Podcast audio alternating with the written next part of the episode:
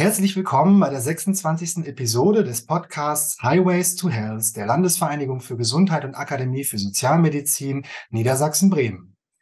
Wir sprechen heute wieder über das Thema Digitalisierung in der Prävention und Gesundheitsförderung. Mein Name ist Dirk Gansefort und ich bin Fachreferent an der LVG. Wir starten heute zusammen mit meinem Gast, Doktorin Jana Semrau, zum Thema verhältnisorientierte Bewegungsförderung im Kontext von Digitalisierung. Doktorin Jana Semrau arbeitet an der Friedrich-Alexander-Universität Erlangen-Nürnberg und dort im Department Sportwissenschaften und Sport äh, im Arbeitsbereich Bewegung und Gesundheit äh, bei Professor Dr. Klaus Pfeiffer. Ihre Forschungsinteressen sind unter anderem Bewegungs- und Gesundheitsförderung in Lebenswelten und auch kommunale Bewegungs- und Gesundheitsförderung im Kontext gesundheitlicher Chancengleichheit. Jana und ich, wir kannten uns schon vor dem Podcast heute, daher werden wir uns auch duzen. Wir freuen uns sehr, Jana, dass du dir die Zeit genommen hast für den Podcast. Ja, wunderbar. Also vielen Dank für die Einführung, äh, Doc. Es freut mich sehr, dass wir darüber auch heute ins Gespräch kommen können. Also prima. Ja, danke dir. Ja, wir starten meist mit der Frage, so ein bisschen die Eisbrecherfrage, ähm, wie digital, wie digital unsere GesprächspartnerInnen sind. Also, auf welcher Spur auf dem digitalen Highway bist du unterwegs? Auch eine sehr, sehr spannende Frage. Ähm, also, wenn ich so mein, mein persönliches sozusagen, äh, ja, digitales Verhalten angucke, ich bin auf relativ vielen sozialen Medienplattformen unterwegs, weil mir das durchaus Spaß macht, darüber auch mit Menschen in Kontakt zu kommen und ähm, ein Leben ohne Smartphone ist nicht mehr denkbar. Und ohne äh, Zoom und Teams und wie die ganzen Plattformen heißen, Webex, kann ich mir auch nicht mehr vorstellen. Also ich weiß nicht, ob ich auf der Überholspur bin, aber auf jeden Fall bin ich auf der Spur. Und vermutlich die mittlere, wenn es eine gibt. Ja, genau. Wenn man drei Spuren haben, dann auf jeden Fall in der mittleren.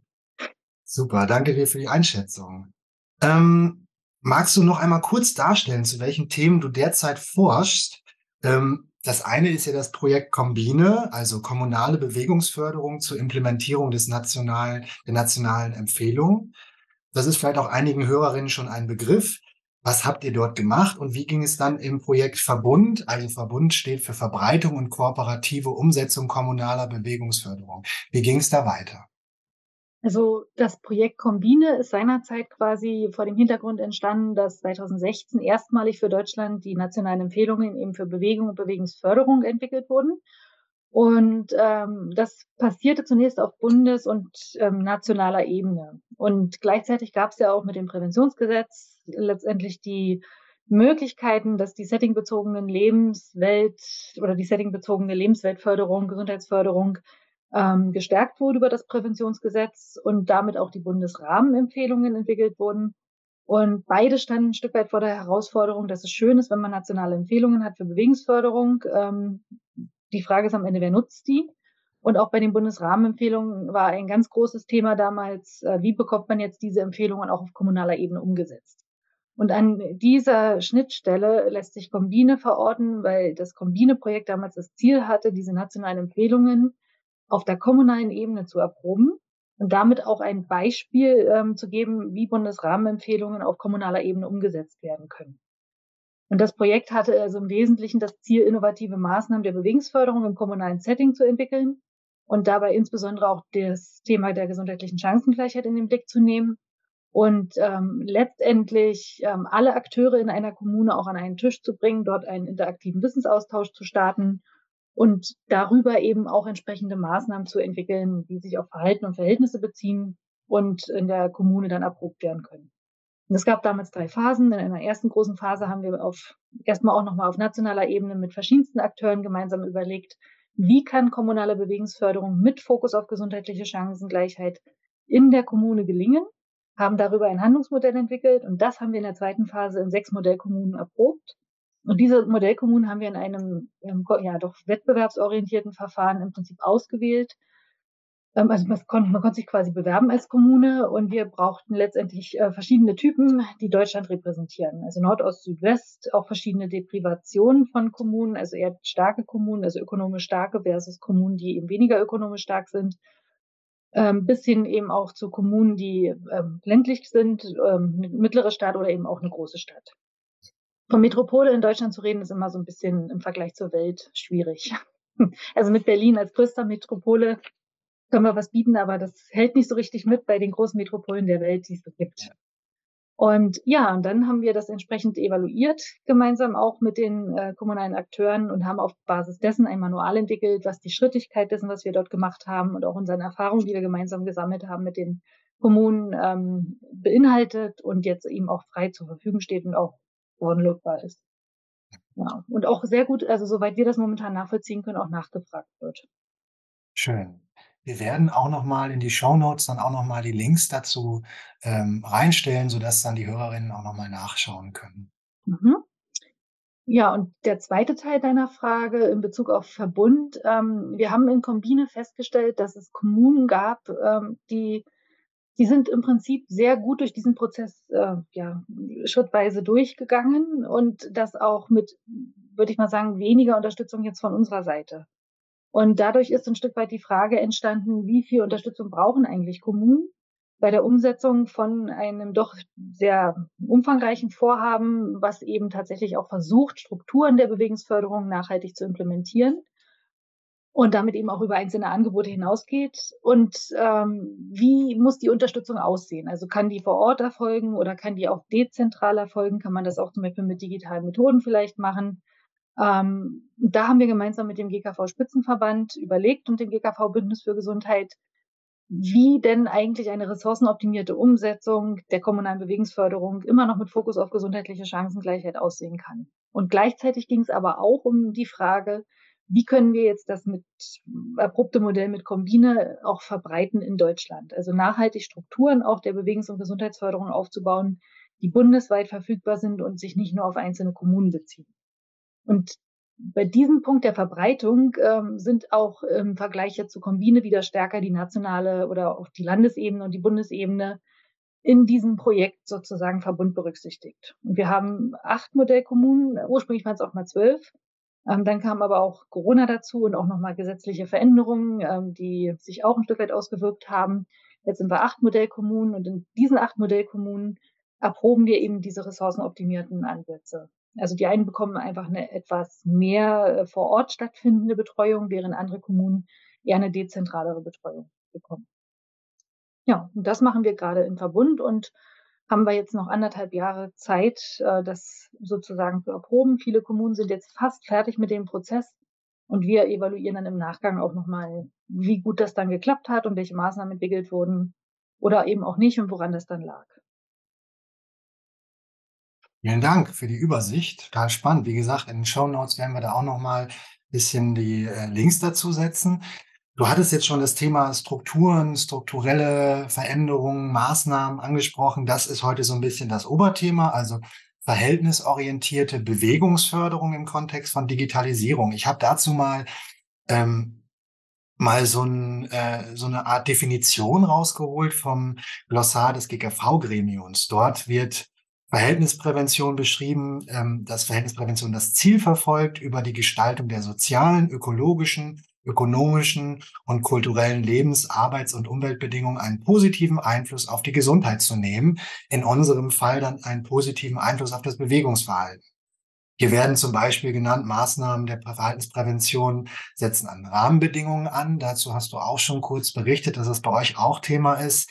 Ähm, Beispiele sind gesetzliche Regelungen, zum Beispiel das Rauchverbot oder aber auch das Präventionsgesetz, jetzt nicht so sehr im Bewegungsbereich, ähm, oder aber auch städtebauliche Maßnahmen, zum Beispiel zur Bewegungsförderung oder auch Maßnahmen der Organisationsentwicklung, zum Beispiel in Kitas, Schulen oder Betrieben. Wie siehst du diese Definition oder wo fehlt vielleicht auch noch was?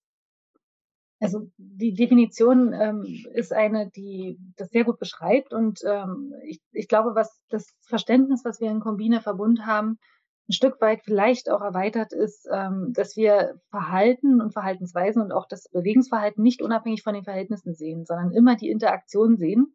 Und äh, die Gefahr von Definitionen, also das Schöne an Definitionen ist, sie grenzen Dinge ab und ein. Die Gefahr ist aber auch, dass sie Dinge voneinander separieren und äh, man im Prinzip ein Stück weit diese Verhaltensprävention oft auch dieser Verhältnisprävention gegenüberstellt.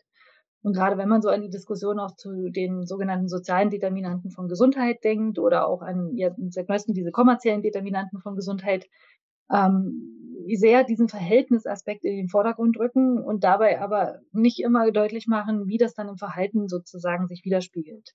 Und wenn man in die Soziologie blickt, gibt es seit Jahren eine Diskussion zum Thema Strukturen und ähm, Agency oder auch Handlungsfähigkeit, wenn man es irgendwie ins Deutsche übersetzen möchte, ähm, die eigentlich davon ausgeht, dass Structure oder Struktur und Agency sich nicht gegenüberstehen, sondern dass die immer im Dualismus miteinander verbunden sind. Und das ist das Verständnis, was wir letztendlich auch in, ähm, ja, im Verbund haben und auch in Kombine hatten, dass Verhalten und Verhältnisse immer im Zwischen- oder Interspiel, also Wechselspiel zueinander stehen und im Grunde genommen Strukturen schaffen, die sich über Routinen oder Handlungs- und Verhaltens- und Interaktionsmuster der handelnden Menschen vor Ort in bestimmten Routinen, die immer wieder auch reproduziert werden, widerspiegelt. Und ähm, das Spannende dabei ist, dass solche Strukturen, die im Prinzip ja sicher, also da sind Verhältnisse ein ganz großer Teil von, ähm, dass die auch sehr beharrlich sein können. Also weil die einfach eine hohe Interaktionssicherheit bieten. Und wenn sich solche bestimmten Routinen etabliert haben, dann werden die über Jahre immer wieder reproduziert, wenn nicht irgendwas passiert, was die dann sozusagen herausfordert und ändert. Und ich meine, ein so ein ganz großer Aspekt, der momentan ganz viele Menschen einfach betrifft, ist der ganz große, das ganz große Thema des Klimawandels ähm, der einfach viele wirklich vor die Herausforderung stellt, liebgewonnene Routinen sozusagen, denen man sich ja auch nicht immer bewusst ist, ähm, weil es meistens eben auch über mehrere Gruppen und mehrere Akteure dann geht, ähm, ja, wo man sich vor der Herausforderung dann doch sieht, eben bestimmte Dinge ändern zu müssen. Und wir als Gesundheitsförderer haben eben oft den, also was, was wir im Ziel oder im Blick haben, ist genau solche Routinen auch zu erkennen, die zum Beispiel den Zugang von Menschen in schwierigen Lebenslagen äh, verhindern und äh, dazu beitragen, dass bestimmte gesundheitliche Ungleichheiten, wenn sie denn schon da sind, sogar noch vergrößert werden oder eben auch nicht, also verändert werden können und auch nicht abgebaut werden können. Und diese Routinen zu erkennen und dann eben auch zu ändern, das verstehen wir letztendlich auch unter Strukturentwicklung. Und das versuchen wir im Prinzip mit Kombin und auch mit Verbund. Und ähm, ja, das also beinhaltet natürlich massiv das Thema Verhältnisprävention. Wir können es nicht unabhängig von der Verhaltensprävention sehen. Und wir sehen es auch nicht als, wir haben meinetwegen irgendetwas, was das Bewegungsverhalten adressiert und nehmen dann irgendetwas, was die Verhältnisse adressiert, sondern es muss irgendwie Hand in Hand gehen. Ja. Und es ist logischerweise verknüpft, weil eben auch die strukturellen Maßnahmen eben wieder die Verhaltensebene ansprechen, ganz klar. Ja, also mhm. ich meine, ein Beispiel kann, also vielleicht manchmal helfen bei solchen Dingen, finde ich immer Beispiele, mir helfen die. Ähm, wenn beispielsweise ein Sportplatz, Sportplatz gebaut wird in einer Kommune, dann kann das das Bewegungsverhalten der Bevölkerung verändern. Und umgekehrt kann aber auch zum Beispiel die Inanspruchnahme von bestimmten Plätzen wiederum dazu führen, dass die Infrastruktur geändert wird. Beispielsweise, dass ähm, die Nachfrage nach Radwegen steigt und dass dann entsprechend Radwege gebaut werden. Und wenn mehr Radwege da sind, kann aber zum Beispiel auch ein Bürgerbegehren dazu führen, dass zum Beispiel auf politischer Ebene ähm, bestimmte Verkehrsregeln geändert werden, damit im Prinzip äh, der Radverkehr mehr profitiert, als es vorher der Fall war. Und über dieses Wechselspiel, also sowohl, wir unterscheiden dann, also jetzt wird es etwas theoretisch, aber wir unterscheiden so ein Stück weit zwischen einer Alltagsebene, operative Ebene nennen wir das, und einer politischen Ebene, ähm, wo eben sowohl, sagen wir mal, Gesamtpolitik eine Rolle spielt, aber auch das Gemeinschaftshandeln, zum Beispiel im Rahmen einer Kommune. Ja. Und dieses Wechselspiel auch zwischen der Alltagspraxis, also zwischen dem Bewegungsverhalten der Menschen einerseits und zwischen der Umwelt, die die Menschen umgibt, und zwischen der politischen Ebene andererseits und dem Gemeinschaftshandeln der Menschen, ähm, das ist eben sehr spannend, wenn es um dieses Thema Zusammenwirken auch von Strukturen ja, und der Handlungsfähigkeit der Akteure geht. Ja, Super zusammengefasst. Also und dann, wenn man dann die politische Ebene hat, dann kommt man noch auf von Kommunal auf Landespolitik, auf Bundespolitik, also auch da nochmal komplexe mhm. Strukturen, mhm. die man eben angeht. Und das sind dann ja in der Regel auch komplexe Interventionen, die auf mehr Ebenen dann ablaufen. Ne? Ja, genau. vielen Dank. Ähm, also das auch nochmal die erweitertes Verständnis von, von so einer Definition finde ich auch nochmal ganz wichtig. Ähm, ich würde jetzt mal im nächsten Schritt mal schauen, wie das so in Deutschland in der Landschaft aussieht an digitalen, verhältnisorientierten Bewegungsförderungsprojekten, Maßnahmen. Also wo siehst du vielleicht gute Ansätze und Projekte, ausgenommen natürlich euer Projekt, weil das würde ich jetzt hier schon mal, ist ja schon eingeführt. Ähm, also wo siehst du Ansätze, Projekte, die diesen Ansatz auch im Kontext digitaler ähm, Hilfsmittel umsetzen? Kennst du da ein Beispiel? Also ich bin natürlich insofern gebiased, weil ich sehr intensiv jetzt mit ähm, knapp 15 Kommunen zusammengearbeitet habe und jetzt, also nicht unbedingt die Expertin bin, die sich jetzt sehr umfänglich mit allen äh, Dingen beschäftigt hat. Aber in einer unserer Modellkommunen, äh, Stuttgart zum Beispiel, die haben jetzt letztens erst auf, da hat man ein größeres Symposium und dann auch nochmal vorgestellt, dass sie eben jetzt auch mit einer digitalen App zusammenarbeiten, unter anderem mit einem Stadtplaner zusammen ähm, und das auch Kombine-App im Prinzip nennen und zum einen auch Stadtteile mit dieser App identifizieren wollen, die beispielsweise besonderen Bedarf haben an kommunaler Bewegungsförderung und oder eben auch an Bewegungsförderungsangeboten und gleichzeitig aber auch Menschen erreichen wollen, die vielleicht bisher weniger gut erreicht wurden über eben auch digitale App-Angebote und darüber auch Dinge, die aber schon da sind, auch bekannter machen wollen. Also durchaus mehr perspektivisch. Also nicht nur Öffentlichkeitsarbeit, sondern auch ähm, Bestandserhebungen, gucken, welche Stadtteile haben Bedarfe und wie kann man auch innovative Maßnahmen entwickeln, die für diese oder überhaupt für die Bevölkerung interessant sind. Und ähm, das wird dort vom Sportamt aus organisiert, wie gesagt, in Zusammenarbeit auch mit anderen äh, Behörden innerhalb von Stuttgart. Und ähm, die haben sich da jetzt im Prinzip auf den Weg gemacht. Und äh, wir sind ganz gespannt, auch wie sich das dort weiterentwickelt. Ja. Und ein anderes Beispiel, was ähm, mir auch bekannt ist, ist aus Berlin. Da hat sich der Senat eben das zum Ziel gesetzt, eine sogenannte digitale Sportentwicklungsplanung auch ähm, auf den Weg zu bringen und tatsächlich mit digitalen Methoden im Prinzip die Bedarfsplanung und auch die Sportentwicklungsplanung in Berlin ähm, vergleichbar zu machen, und zwar für alle Bezirke auch. Und darüber zum Beispiel auch Freiräume zu identifizieren, wann bestimmte Hallen nicht benutzt werden und das wiederum dann auch schnell jenen Gruppen auch kommunizieren zu können, die das vielleicht am Sonntagabend zwischen 20 und 22 Uhr oder wie auch immer auch äh, nutzen können. Und das ist auch ein sehr, sehr spannender Prozess, weil es auch aus der Verwaltung heraus entstanden ist und ähm, die das mit sehr, sehr viel äh, Herzblut, denke ich, auch entwickelt haben und ähm, ja, jetzt erproben, wie gut das gelingt. Spannende Einblicke auch. Wir haben gerade, also ich bin auch Mitarbeiter an der Koordinierungsstelle gesundheitliche Chancengleichheit. Ähm, ein anderes Beispiel, was wir da jetzt kennengelernt haben, ist der Stadtraummonitor der BZGA dieser Stadtraummonitor ursprünglich äh, in, in, in Schottland entwickelt, ist ja so ein genanntes äh, Play Standard Tool, also mit dem Menschen die eigene Wohnumgebung oder die Umgebung bewerten können. Mm, da wird dann äh, Bezug genommen auf verschiedene Umgebungen wie Städte, Gemeinden oder Quartiere. Dort kann es angewendet werden. Und hier steht im Mittelpunkt auch die Beteiligung der, der Menschen, die vor Ort leben und arbeiten, ähm, damit sie selber die Wahrnehmung ihrer Lebensbedingungen ermitteln. Ein Baustein dabei in diesem Tool ist auch ähm, das Thema aktive Mobilität. Also was ist möglich im Bereich aktive Mobilität? Wie sind zum Beispiel Radwege ausgebaut und ähnliches. Aber auch sowas wie, äh, was gibt es für Naturräume? Was gibt es für Parks oder auch Spiel- und Freizeitmöglichkeiten? Ähm, also Indikatoren, ähm, die auch bewegungsfördernd auf ein bewegungsförderliches Umwelt, äh, Umfeld hinweisen. Ähm, die, der Stadtraummonitor ist auch mittlerweile online und ähm, es gibt eben Schulungen dazu. Und auch so können im Grunde über Beteiligungsverfahren dann auch ähm, die Menschen selbst mit einbezogen werden. Ich glaube, und das ist auch ein wichtiger Punkt, ähm, ja auch eine Beteiligung zu sichern ähm, bei den Maßnahmen ist sicherlich ein wichtiger Indikator auch in der in der Umsetzung von von äh, Bewegungsförderung. Ein anderes Beispiel, vielleicht ein kleiner Teaser, ähm, das ist die App Actionbound. Das haben vielleicht manche schon gehört. Das ist im Grunde wie so eine digitale oder eine Schnitzeljagd per App. Das heißt, ich kann ähm, in, dort, wo ich wohne, in meinem Stadtteil, ähm, schauen, gibt es hier schon Wanderwege oder gibt es auch Wege, die zum Beispiel mit Aufgaben verbunden sind. Also mache an diesem Spielplatz fünf Liegestütze und gehe zum nächsten Ort und mache da was anderes. Also ich kann dort ähm, verschiedene bewegungsfördernde ähm, Maßnahmen, kleinere, längere einbinden. Und ähm, wir werden dann in einem nächsten Podcast auch einen der Entwickler des Action Bounds dabei haben, zusammen mit einem Kollegen, einer Gesundheitsfachkraft im Quartier, die das Ganze auch umsetzt. Also das schon mal als Ausblick, wer Interesse hat, gerne noch mal reinhören. Das heißt, es gibt viele oder es gibt einige Maßnahmen, gute Ansätze. Ähm, Beteiligung, habe ich gerade gesagt, ist auch ein Indikator. Ein Fokus, den hattest du auch schon gebracht. Das wäre jetzt so ein bisschen auch ähm, ein Thema nochmal, ein Schwenk, ähm, gesundheitliche Ungleichheiten.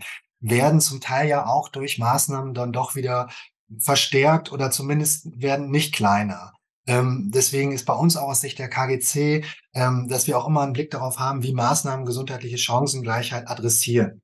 Das wäre auch so ein bisschen die Frage. Was denkst du, wie können so digitale Strukturen äh, entwickelt worden werden, um Bewegung unter Berücksichtigung von Chancengleichheit zu führen? Ja, also super spannende Frage und ähm, ich muss direkt an die Worte von Herrn Stefan Bräunling denken, der, ähm, auf dem ich hatte dieses Symposium bereits erwähnt, äh, was vor kurzem stattgefunden hat, das nochmal erwähnt hat, dass im Prinzip die, also die, die Veränderung gesundheitlicher Chancengleichheit, das zu adressieren, das ist die Königsdisziplin innerhalb. Ich meine, das ist sowieso auch die Königsdisziplin der Health ähm, oder der Gesundheitsförderung insgesamt der, des ganzen Bereiches, aber das ist ein ganz großes, dickes Brett. Und ähm, dazu kommt das nächste dicke Brett der Digitalisierung und dann noch das nächste dicke Brett der Bewegungsförderung. Und ähm, diese drei Dinge miteinander zu denken, ist, glaube ich, unerlässlich. Aber ich glaube, es gibt auf diese Frage keine einfache Antwort. Und ähm, eine wesentliche also Voraussetzung ist die, die du gerade genannt hast, Beteiligung. Und da sehe ich schon die erste große Schwierigkeit, dass man für sowas entsprechend Geduld braucht. Man braucht ganz viel Zeit dazu, entsprechend auch Menschen zu erreichen. Und es geht auch nicht sozusagen in Anführungsstrichen nur um die einzelnen Personen, die im Prinzip auch von der Benachteiligung betroffen sind, sondern es geht, und das ist das, was ich vorhin mit den Routinen auch innerhalb einer Kommunalverwaltung meinte, auch darum, die Akteurinnen und Akteure in der Kommune zu erreichen und da herauszufinden, ähm, was hilft denn dabei zum Beispiel, ähm, ja, meinetwegen digitale Methoden auch einzusetzen und anzuwenden und damit entsprechend auch Maßnahmen zu entwickeln, die vielleicht auch dabei helfen, gesundheitliche Ungleichheiten zu erkennen einerseits, aber dann eben auch zu adressieren und ähm, so, dass sie dann eben auch reduziert werden. Und dann geht es auch an die Frage, wie kann ich das Ganze monitoren, wie kann ich das Ganze gut evaluieren, wie habe ich das gut im Blick.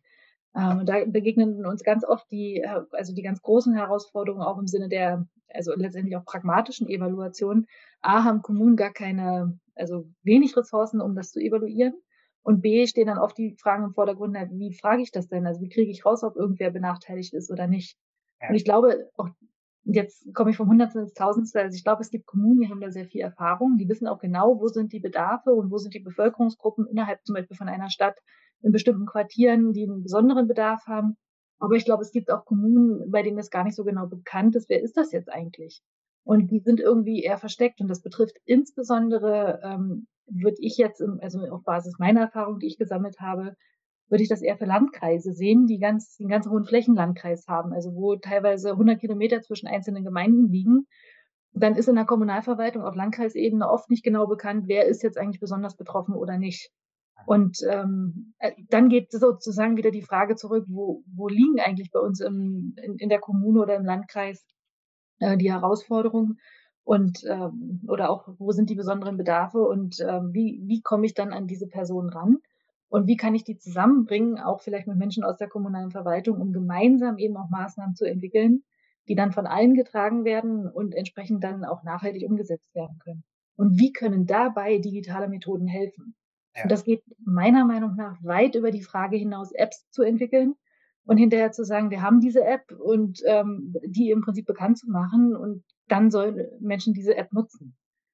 Und da habe ich so ein Stück weit die Erfahrung gesammelt, weil diese Idee ist nämlich sehr häufig genannt worden, auch und auch im Rahmen von unseren Prozessen in den Kommunen auch, ähm, also auch aus der Kommune heraus sozusagen als Idee entwickelt worden. Wir brauchen doch eine digitale App, um unser Angebot irgendwie bekannter zu machen, weil wir haben doch schon so viel, es läuft doch schon so viel und wir müssen es ja nur kommunizieren, damit die Menschen Bescheid wissen ähm, in der Bevölkerung. Und ähm, das sind meistens die Maßnahmen, die bis heute noch auf dem Status gelb sind, weil sie eben nicht wirklich weiterentwickelt wurden, weil sie sehr ressourcenintensiv sind, sowohl finanziell als auch personell.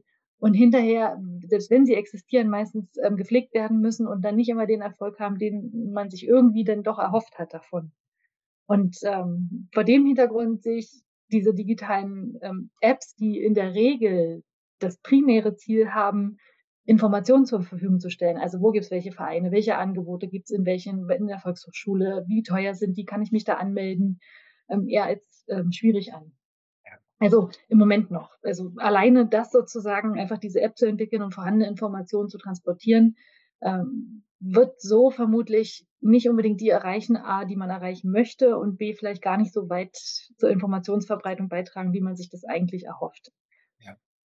Und ähm, wo ich es mir aber auch gut vorstellen kann, was auch eine Idee war, die ich spannend fand, ist ähm, vielleicht noch nicht unbedingt auf Bevölkerung, also vielleicht schon auch auf Bevölkerungsebene, aber insbesondere wenn es zum Beispiel auch um Fördergelder geht, die Vereine in irgendeiner Form beantragen können oder auch andere Institutionen, ähm, dass die manchmal gar nicht so genau wissen, wie sind dann eigentlich die Prozeduren und was gibt es denn überhaupt alles für Fördermöglichkeiten. Also denkt man denke zum Beispiel im ländlichen Raum an LIDA, das war ja mal so ein größeres Projekt, oder es gibt auch bestimmte Bundesprogramme, die fördern oder Landesprogramme. Und ähm, diejenigen, die in der Verwaltung von bestimmten Organisationen sind, wie zum Beispiel Sportvereinen, wenn die im Prinzip über eine App eine Übersicht hätten und dann relativ niedrigschwellig bestimmte Angebote beantragen könnten oder Fördermittel beantragen könnten, das wiederum dann auch den Verwaltungsaufwand innerhalb der Kommune verringert. Da könnte ich mir vorstellen, wenn das gelingt, dass das etwas wäre, was dazu beitragen könnte, dass bestimmte Maßnahmen vielleicht auch nachhaltiger finanziert werden oder ähm, auch schneller beantragt werden, in der Kommune nicht so viel Personalaufwand ist und dass darüber eben auch nach, also nachhaltiger digitale Methoden helfen. Das, das wäre etwas. Und gleichzeitig könnte ich es mir aber auch vorstellen für Bürgerinnen und Bürger, wenn die zum Beispiel ähm, ja, also eine große Hürde ist es ja immer auch ins Amt zu gehen und irgendwas zu beantragen, weil man es aus eigenen Mitteln nicht finanzieren kann und dass sie das vielleicht gar nicht vor Ort machen müssten, sondern im Prinzip von zu Hause aus machen können, Unterstützung beantragen und über diese Unterstützung vielleicht auch die Teilhabe, die Möglichkeit erhalten, den Zugang erhalten, ein bestimmtes Angebot in, in Anspruch zu nehmen. Aber ich glaube eben, dass wenn man sowas entwickelt, dass das nicht einfach nur aus der Kommune heraus entwickelt werden darf oder aus der Verwaltung, sondern dass dieser Prozess tatsächlich eben mit Beteiligung auch von letztendlich Betroffenen, aber auch ähm, mit Akteurinnen und Akteuren aus der Kommune, aus der Verwaltung initiiert werden müsste. Und das ja. kostet auch wieder Zeit und Geld und das muss jemand finanzieren. Ja, richtig, genau. Ja, jetzt hast du schon ganz, ganz viele Punkte gebracht. Also auch, ähm, wir sind jetzt mit Beteiligung reingekommen, aber du hast auch schon ein paar quasi Indikatoren, die man auch betrachten müsste, wenn man, wenn man solche, solche äh, Dinge weiterentwickelt ähm, eben Beteiligung, aber auch sowas wie Empowerment.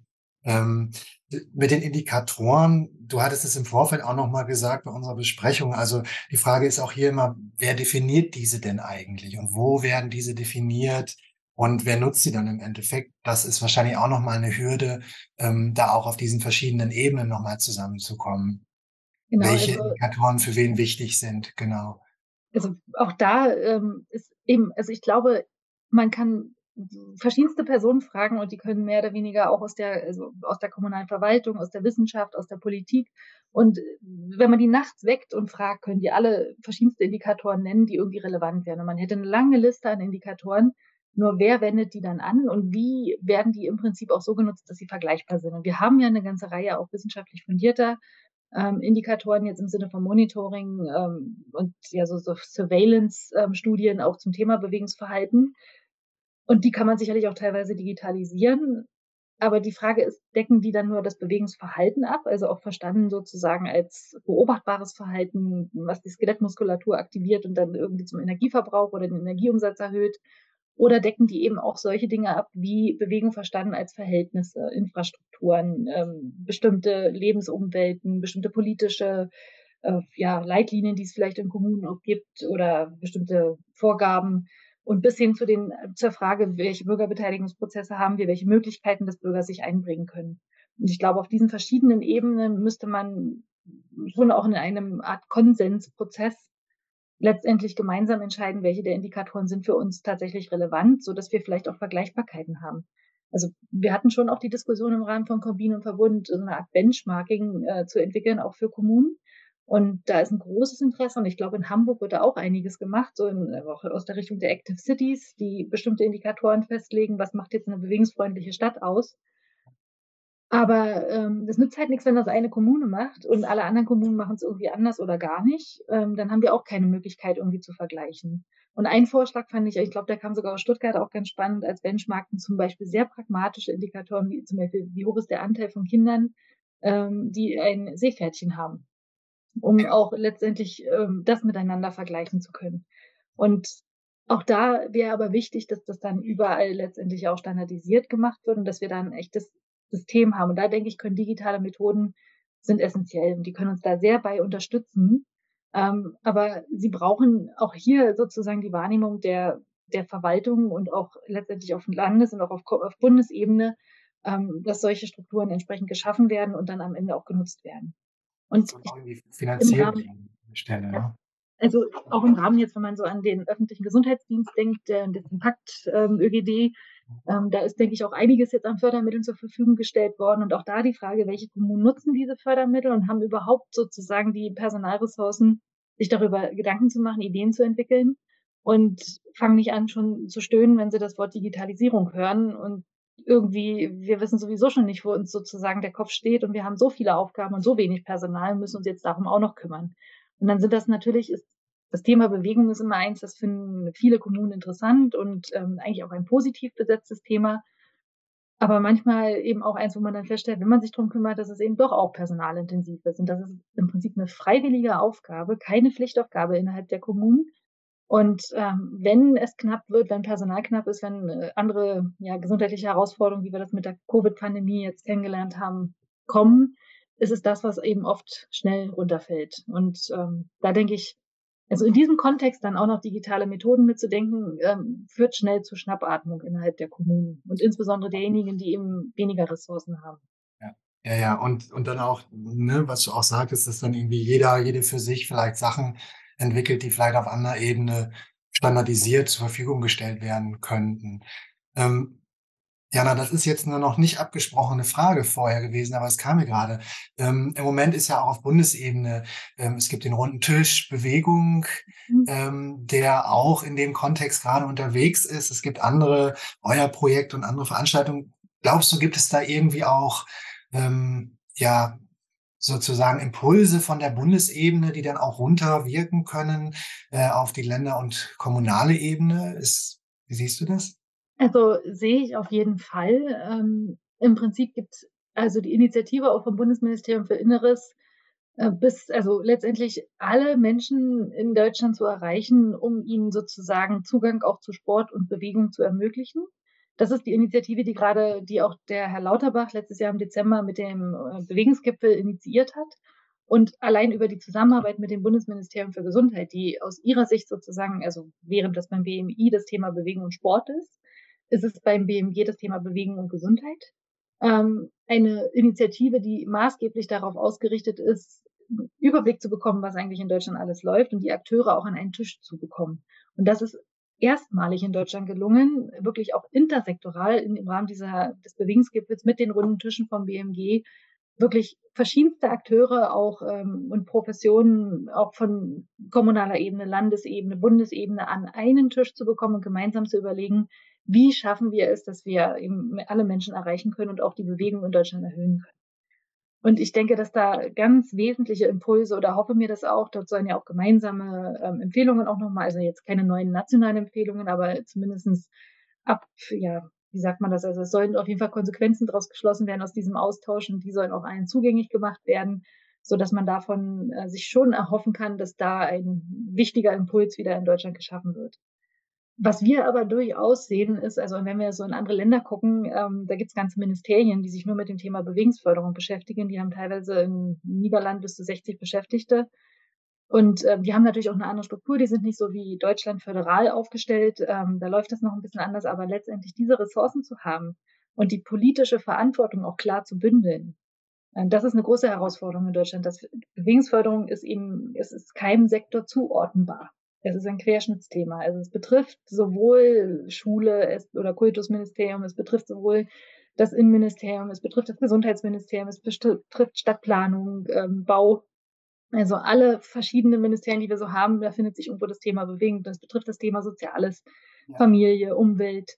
Genau. Und ähm, insofern gibt es eigentlich niemanden, der für dieses Thema die politische Verantwortung trägt. Und ähm, auch mit dem neu gegründeten Public Health Institut oder was jetzt gerade in Gründung befindlich ist, Genau. Wissen wir auch noch nicht, wie das Thema Bewegung da auftaucht. Und wir gucken ja immer ganz neidisch zum Thema Ernährung, ähm, wo es ja durchaus ähm, ganz andere politische Entwicklungen gab in den letzten Jahren und würden uns schon wünschen, dass da entsprechend ähm, mehr sozusagen noch stärker auch Infrastrukturen dahinter stecken, die die politische Verantwortung übernehmen können.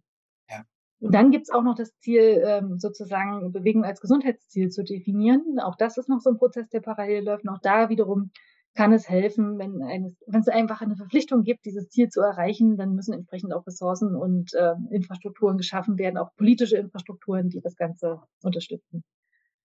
Also das denke ich. Und da glaube ich auch, dass digitale Methoden eine große Rolle spielen. Und ich glaube, dass da also wirklich auch ein ganz, also ich würde es mal so formulieren, ein Schatz liegt, den es noch zu entdecken gilt, der über die App-Entwicklung hinaus, ähm, die jetzt das reine Bewegungsverhalten adressiert, eben auch noch stärker die Verhältnisse adressiert. Und da ist der Stadtraummonitor, den du genannt hast, finde ich schon ein sehr schönes Beispiel. Also der gefällt mir sehr gut. Ich finde den super interessant.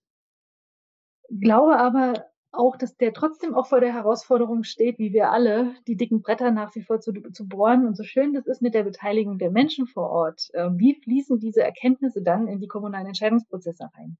Und spätestens dann, wenn so ein Stadtraummonitor benutzt wurde und die Erkenntnisse produziert worden sind und es in der Kommune keine Routinen gibt, wie diese Daten sozusagen genutzt werden, auch tatsächlich in Maßnahmen umgesetzt werden, wo die Verantwortlichkeiten und die Netzwerke existieren. Man braucht ein Netzwerk dann dazu ähm, dann verpufft die Erkenntnis und liegt irgendwo ähm, nicht mehr als Papierordner, dann aber als digitaler Erkenntnis ähm, irgendwo auf irgendeinem Server und führt eben nicht zu dem, was wir uns alle wünschen, dass Menschen erreicht werden, die wir vielleicht vorher nicht erreicht haben, dass entsprechend ähm, Menschen auch so bewegungsaktiv sind, dass sie all die Vorteile genießen können, die mit ja, verbesserter körperlicher Leistungsfähigkeit, verbesserter mentaler Gesundheit, mehr Freude im Leben ähm, sich besser konzentrieren können, irgendwie weniger Krankheiten kriegen, die sich typischen Herz-Kreislauf-Erkrankungen, Krebserkrankungen und auch Demenzerkrankungen. Also das wollen wir ja am Ende alle erreichen, dass es entsprechend sozusagen äh, gelingt, tatsächlich, dass alle davon profitieren und nicht nur vielleicht ein geringerer Anteil an Menschen, ja. sondern und insbesondere, wenn man jetzt noch schaut, wie groß auch die Herausforderungen bei Kindern und Jugendlichen sind. Also es gibt ja dann immer wieder so diese schönen Schlagzeilen, äh, wie wenig eigentlich Kinder noch in der Lage sind zu schwimmen. Da fängt es dann meistens an, äh, wie marode aber auch die Schwimmhallen sind, welchen Investi Invest also ich glaube Investigat wie heißt das Investitionsstau von ähm, Sportstättensanierungen das ist riesig und ähm, gleichzeitig gibt es zu wenig Lehrpersonal und auch zu wenig, also ich glaube, es gibt, ich glaube, Bremen ist zum Beispiel dafür ähm, durchaus Schwierigkeiten auch äh, überhaupt Grundschullehrer zu bekommen und andere genau. Lehrer, die überhaupt genau. Bewegung unterrichten. Das wird meistens fachfremd unterrichtet.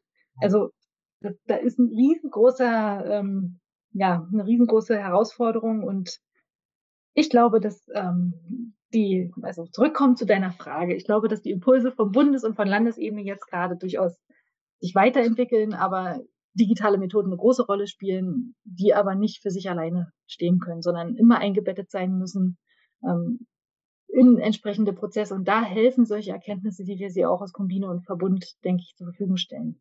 Genau, genau. Also die Wissenschaft dann auch zur Verfügung stellt, äh, neben den ne, äh, Empfehlungen zur Bewegung und Bewegungsförderung eben auch darüber hinaus auch Empfehlungen zu geben und auch in dem Bereich der Indikatoren. Vielen Dank gerne auch für die Einsicht nochmal, was auf Bundesebene vielleicht auch gerade passiert. Und ja, vielleicht ist ja so ein Bundesinstitut für öffentliche Gesundheit auch ein Ort, wo sowas weiterentwickelt äh, und auch monitoriert werden kann.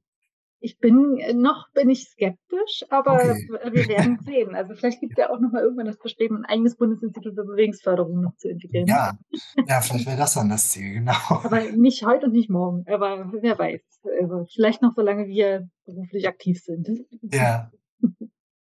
Klasse. Also vielen Dank, wirklich ganz tolle Einblicke. Ähm, am, Absch am Ende haben wir immer noch so ein bisschen die Möglichkeit, auch noch mal so über Wünsche, also so ein bisschen zu zu explorieren, ähm, wo wollen wir denn eigentlich hin? Du hast jetzt aber schon sehr, sehr viel gesagt, also du musst jetzt nicht auch nochmal wieder das, das wiederholen. Aber was wären so deine Wünsche? Wie soll sich das Feld weiterentwickeln? Wie müssen wir Akteure vielleicht auch noch besser mitnehmen? Vielleicht auch als Anregung für uns als Landesvereinigung, die ja auch ein Teil dieser, dieser Community, dieser Public Health Community hm. sind. Also erstmal muss ich da ein Lob aussprechen. Also ich finde, dass eure Landesvereinigung, und ich meine, ich bin selber auch stellvertretende Vorsitzende der Landesvereinigung in äh, Bayern. Ähm, und wir haben das Thema Bewegungsförderung nicht, äh, also das ist nicht zufällig, sondern wir sind in dem Vorstand, glaube drei Menschen aus der Bewegungsförderung, aus dem Sport. Und ähm, das, also wir haben einen großen Schwerpunkt darin und ich finde, bei eurer Landesvereinigung ist das auch so, dass ihr einen sehr guten Job macht. Ja, und an der Stelle ein ganz wichtiger Akteur seid der auch eine vermittelnde Funktion übernimmt. Und ich glaube, das machen wir in Bayern eben auch, dass wir ähm, durchaus nicht irgendwie als Konkurrenz auch, und das muss man schon auch immer berücksichtigen, dass keine Doppelstrukturen geschaffen werden, sondern dass man eine Struktur hat, die eben unterschiedliche Akteure zusammenbringt, die vernetzt und entsprechend eben auch ähm, ja darüber einfach äh, ja sagen wir mal auch innovativ sein kann und ähm, eine ganz wichtige Unterstützungsfunktion eben auch für ein Land übernimmt. Und was ich vielleicht noch ergänzen wollte, ist, was uns auch aufgefallen ist, auch im Rahmen des Symposiums, äh, oder das war vorher auch schon so klar, aber was nochmal deutlich geworden ist, ist, dass wenn es zur Frage kommt, wie können eigentlich Land und Kommune gut zusammenarbeiten und entsprechende Bewegungsförderung ähm, schaffen und Strukturen schaffen und letztendlich auch digitale Methoden dabei verwenden. Ähm, da gibt es keine so wirklichen guten Praxisbeispiele. Also es gibt unterschiedliche Länder, die das ganz gut machen in Deutschland. Aber so richtig gute Erkenntnisse, wie das richtig miteinander zusammenwirkt und spielt, was auch als Best Practice oder Good Practice vielleicht wirken kann. Ähm, ich denke, da sind noch eine ganze Reihe Fragen offen. Und da herrscht auch noch so ein Stück weit Ratlosigkeit. Und da bin ich sehr neugierig ähm, und würde das gerne erproben, entwickeln, auch Strategien gemeinsam eben auch mit der Landesebene, weil letztendlich die Bundesebene ist das eine und die ist wichtig und auch wie das, wie Bund und Land zusammenwirken, aber auch wie Landesebene zum Beispiel ähm, ganz gut ihre Kommunen auch unterstützen kann und entsprechend eben ihre, ja, ihre Ressourcen auch nutzen kann. Und in die Richtung, und da sehe ich eben aber auch die Landeszentralen und Landesvereinigungen in Deutschland als ganz wichtigen Akteur, ähm, um entsprechend eben letztendlich auch verschiedene also Sektoren auch miteinander ins Gespräch zu bringen. Und letztendlich ist die Nähe zu Bürgerinnen und Bürgern in Kommunen auch über Landesvereinigungen wesentlich höher, als es jetzt zum Beispiel über Behörden der Fall ist. Und ähm, da ähm, denke ich, sind, also spielen die Landesvereinigungen eine große Rolle. Und ich würde mich wirklich dafür interessieren, dass wir digitale Methoden eben nicht nur als Medium sehen, um einerseits, sagen wir mal, Wissen zu vermitteln im Sinne von Öffentlichkeitsarbeit und Marketing und Werbung zu machen oder allein das Bewegungsverhalten zu verändern und auch nicht nur als Instrument sehen, um Bestandsaufnahmen zu machen oder ähm, vielleicht auch ein Stück weit zu monitoren, sondern darüber hinaus auch überlegen, wie können wir mit digitalen Methoden im Prinzip auch Menschen zusammenbringen. Wir haben es in der Corona-Pandemie gesehen. Ähm, man, wir haben solche kooperativen Planungsprozesse, wo teilweise 30 Leute in einem Raum sitzen, eng an eng, direkt am Tisch. War in Corona jetzt nicht so gut und auch nicht möglich. Und wie kann man aber solche Prozesse, die eben darüber hinausgehen, dass man einzelne Personengruppen erreicht und versuchen, unterschiedliche Personen an einen Tisch zu bringen, wo dann teilweise der Bürger auch mit dem Bürgermeister an einem Tisch sitzt, aber auch mit der Verwaltung ähm, oder auch mit irgendwelchen Menschen aus Fraktionen zusammen überlegt, was brauchen wir für Maßnahmen, wie kann man solche Dinge eben auch äh, digitalisieren. Und ich glaube, dass wir da in Zukunft noch Dinge erleben werden, die man sich heute noch gar nicht vorstellen kann, bis hin zu holographischen und haptischen Möglichkeiten, die eben die Interaktion auch von Personen ähm, verändern. Und wenn, also wenn wir schon explorieren, das ist etwas in die Richtung, was ich super spannend finden würde, wenn man sowas auch erprobt und was vor allen Dingen auch interessant wäre, vielleicht für den Raum, der, also zum Beispiel ländlichen Raum, der sehr große, lange, also weite Flächen beinhaltet. Also wo es nicht so einfach ist, teilweise mal eben 150 Kilometer zu fahren, um für zwei Stunden sich in irgendeine Planung zu setzen. Ja, und Plan zwei, ja, genau, ja. Ja, also das, also kurz zusammengefasst würde ich es gut finden, wenn man die Möglichkeiten, die digitale Methoden bieten, erweitert und das nicht nur top-down sozusagen macht. Also mini kleines Beispiel aktiver Transport. Es ist schön, wenn zum Beispiel eine Kommune sich überlegt, wir wollen aktiven Transport stärken und top-down sozusagen aus der Kommunalverwaltung heraus Maßnahmen überlegt, die aber nicht mit der Bevölkerung abgestimmt sind und die die Bevölkerung gar nicht akzeptiert und die trotzdem weiter mit ihren Autos immer vor die Schule fahren. Ja, auch wenn die Kommune sich überlegt, wir sperren das jetzt hier und wir wollen, dass ihr jetzt alle mit Fahrrad fahren. Wir stellen euch jetzt hier 150 Elektroroller zur Verfügung. Ich kenne keine Kommune, die das so gemacht hat, aber das Gute an diesen doch bottom-up und top-down zusammengebrachten Maßnahmen ist, dass sie dann auf eine höhere Akzeptanz sozusagen treffen und nicht bei jeder politischen Veränderung dann wieder in sich zusammenfallen, wie das jetzt ja auch in Berlin, Friedrichstraße Stichwort, ja, dann doch wieder auch schnell passieren kann, ja, wenn sich die politische Färbung ändert.